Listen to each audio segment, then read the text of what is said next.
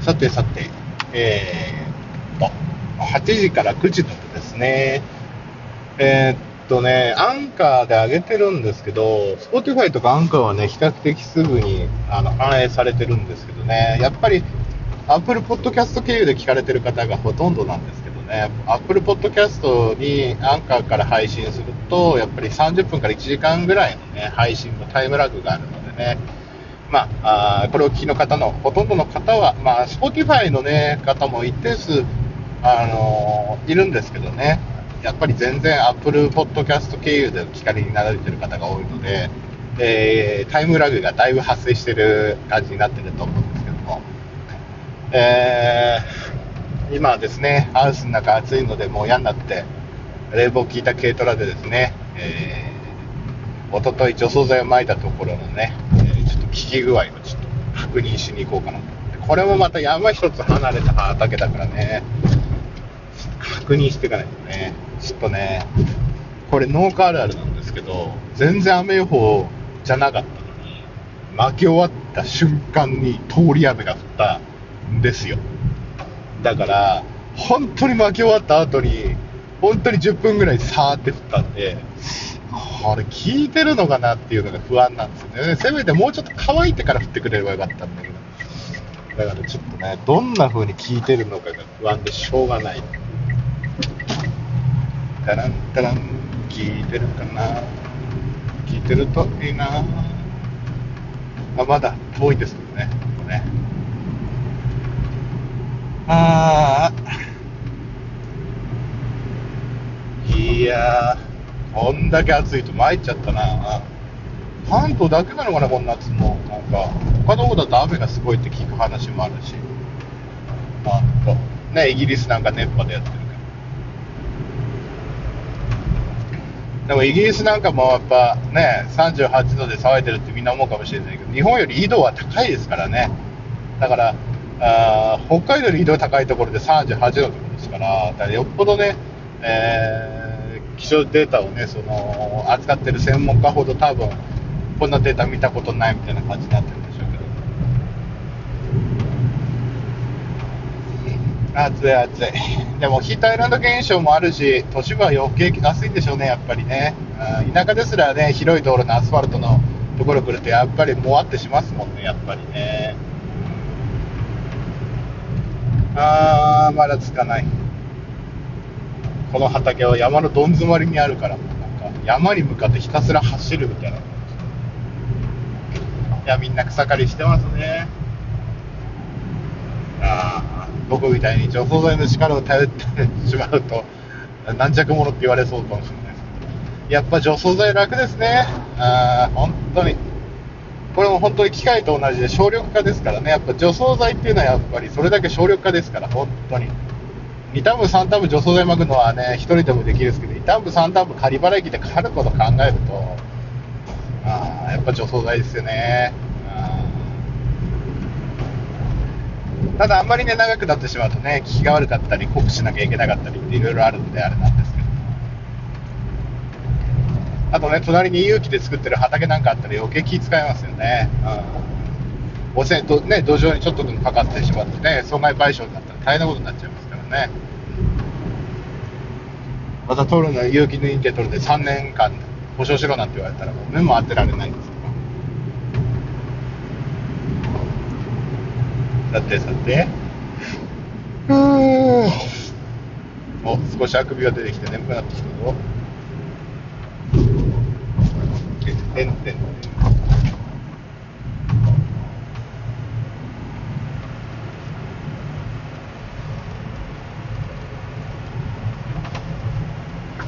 お聞いてる聞いてる。いや聞いてああでもやっぱりまだらだな聞き方がな。聞き方がまだらだよ。もうちょっと。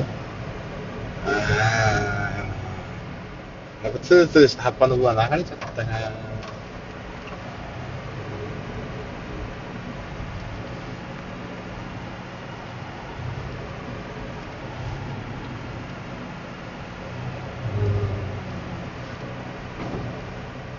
うーん。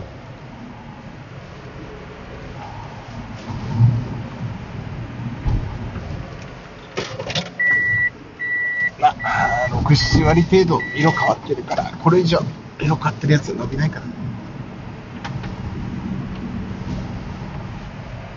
やらないように。あでもけあでも結構枯れてる。外側だけだ中の方は枯れてる。本当にガソリン代もったいな。いなこれ電気モビリティだったら本当にいいよな見回りだけでもああ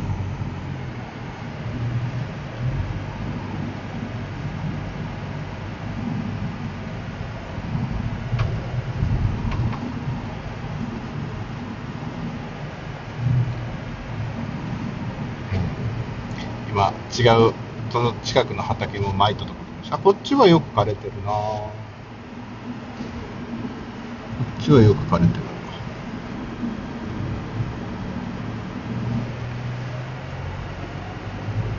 でこっちで U ターンかもしれないいや道どん詰まりだからな。よいしょよいしょと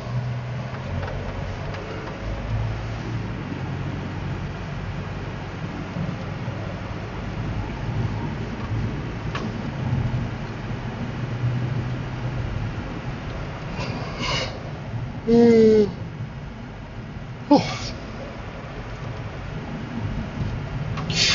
この草木が悪いな。やっぱツルツルしてるやつはダメですね流れちゃってね。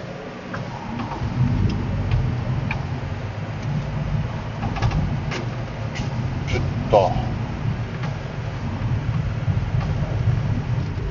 と。よいしょっと。さて。この回これで潰しちゃうのもったいないから何か話そうかな。何か話そうかな。うんさっきね為替とか株式のちょっとした話をしたんですけどもうん。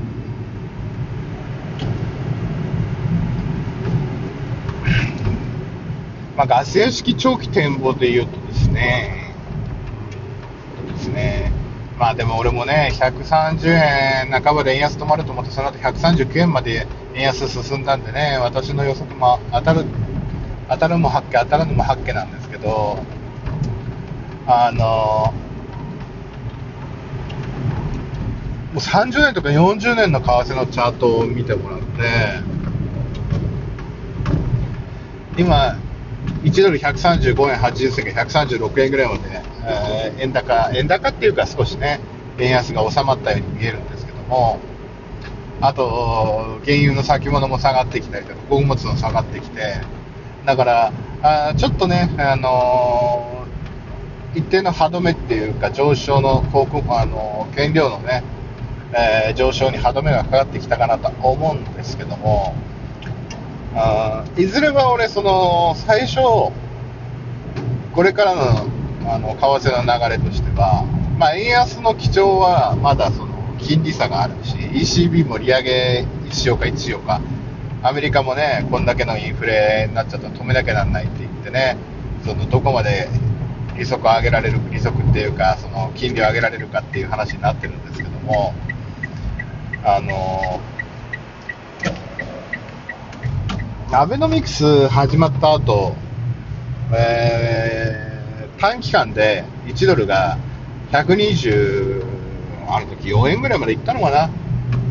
いって、まあ消費税増税もあったせいなのか、まあ円高に1回、もう1回戻って、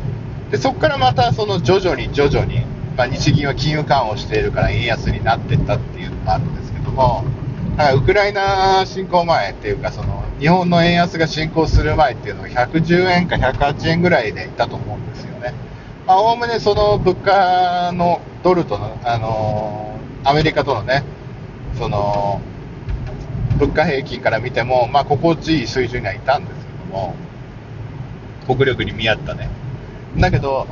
あのー今だいぶその短期での思惑での売買、だから為替の本当の実需の売買以上に10倍ぐらい、そういう投機的な思惑での売買が多いので、だとするとですね、もし同じ流れだとするならば、第二次安倍政権でアベノミクスが始まった後、円安への期待感から一気に120何円間をつけて、えー、一回ね、えー、円高の方にこう、できるだけその、あの、想定されるね、えー、あの、こあの、にこう引っ張られて、行き過ぎたら引っ張られて、で、下がりすぎたらまた上振れしてみたいな感じなので、なので、ここら辺で、旦、少し、その投機的な勢いも落ち着いてきて、少し反対側にこう、圧力が上ってくるんじゃないのかな。もちろんでも、あまだ日銀の金融緩和継続しているので、円安基調には変わりないけども、この本当の半年とか、3ヶ月とかで、え、思惑だけで138円、139円まで行ってしまったので、でも1998年、えー、バブル景気が崩壊して、本当に1998年っていうのは日本の国力もね、だいぶそろそろバブルが崩壊してきたと、その株とかね、あの土地とかのね、そういう投機マネーとかがなくなって、実はそれが実需あ、実世界に影響してきたのが、やっぱその数年後、95年、96年、97年、98年あたりだったと思うんですね。なので、もし同じことの繰り返しであれば、一応ね、98年もね、138円、9円の世代だったんですけど、そこからやっぱり、えー、ある程度円高まで巻き戻しが、まあ、デフレっていうのもあったし、金融緩和してたわけじゃないんでね、そんなに極端に80円とか70円とかに行くわけじゃないと思うので、だから110円後半から120円前半までは1回巻き戻しが入るんじゃないかななんて。もしかして130円切るぐらいで、120円、129円ぐらいでもしかしたら落ち着くかもしれないんですけども、あ一旦この投機的なマネーの動きが、あの過剰にね、働きすぎたのが、あちょっと実需に近づいてきてね、やっぱり、これだけなれば一応ね、含み益で日本円に変える人も出てくるでしょうから、まあ、そういった兼ね合いもあって、ちょっと円高圧力になって、えー、だと。なので今私、ガス屋が見てるチャートはね、1998年の最高値をつけた後の流れ、えー、第一次じゃない、第二次安倍のせ安倍政権のアベノミクスが始まった後で、やっぱり投機的なマーでね、円安がいきなり進んだ時の流れ。からその後どういう風になっていったかっていう、まあもちろんね、その時と違って戦争状態になっている。ロシアとウクライナっていう別のファクトがあるんですけども、まあ、あの頃ね、シリアっていうのもあったんですけども、でもやっぱり今ね、シリアの時はみんなあのこんなに騒がなかったけど、やっぱウクライナになってこんだけ騒いでる NATO の関係もあるのでね、あなので、でも、おおむね同じ人間って大体同じような動きするの繰り返しなんだなって、為替のチャートね、あのこの四半世半世紀とか見てるチャートを見てると、繰り返しなんだなと思ってて、あの朝、窓の話をしたかもしれないんですけど、よくね、2チャンネルとかで為替版に昔いた時なんかね、閉じない窓はないさなんて言ってね、え、よく124円ぐらいでロングかましちゃった人がね、まあ10年もすれば、あれじゃないか、窓閉じるんじゃないかなんて笑われてたらね、閉じない、まあ、10年でも20年でも、例えばね、決済しないでずっと持ち続けてればね、いずれかその数字に戻ってきた時に売れば、同じ値段で売れば、あの浄土益はゼロですからね。まあ、日米の金利差があるんでね、えー、ドルロングで持ってれば金利つくんですけど、スワップポイント、スワップがね、あつくんですけど、あの、最近でね、その利息が出るんだけど、あまあ、円高の、円高にショートしてた人はね、ずっとその差額分払い続けなきゃいけないっていう多大なコストがかかるからあれなんですけど、まあ、閉じない窓はないんですよね。だから、ね、98年の頃に、あのー、ドル買っちゃった人でも持ち続けていれば、今の方が高くなってるわけなんで、損はないわけですよね。まあ、1998年から持ったら、もう24年ぐらい経ちますけど、でも、そういうことなんですよね。で、いずれかはその水準に戻ってくるので、だからそういった時に同じような動きをしているような、その20年前、20年ぶりって言われたら20年前のね、えー、為替のチャート見てみたりとか、今より規模が全然ね、えー、日本、日本以外、相対的に、その頃まだ日本は金満国家であったけども、相対的に世界中の方が経済成長してて、日本のパワーマネーっていうのがそれほどえー、今より相対的に高かった頃だから、その影響も加味してね、えー、だから、まあ、110円とか108円まで戻るとは私は言いませんけども、まあ、でも、えー、やっぱ120円とか金利差もあるのでね、120円台とかまでは、えー、円高になってもおかしくないんじゃないかなと思。なので、今、136円、5円、まあ、3円下がったけど、まあ、ね、127円とか128円ぐらいまでは、あちょっと私はロングをしない、ロングっていうか、ドルをちょっとロングで持つのはちょっと待ってて、まあちょっとショートで入れるところを見計らってるところではありますね。もちろんね、ハウスに立てる資金を優先してね、うん、為替の方に回す資金は後回しなんで、まあちょっとね、為替の方はやっぱり投資としては、投資よりはやっぱり、まあ、博打に近いね、あれなんで、あの、やらないとは思うんですけどね。あ、太陽光の下のヤギさんも暑くて、太陽光の下で休んでますね。まあ、といったところで、8時、9時の部はこんなもんかな。ということで、またあ次の1時間にお会いいたしましょう。クレイジーアグリジャパンのガス屋でした。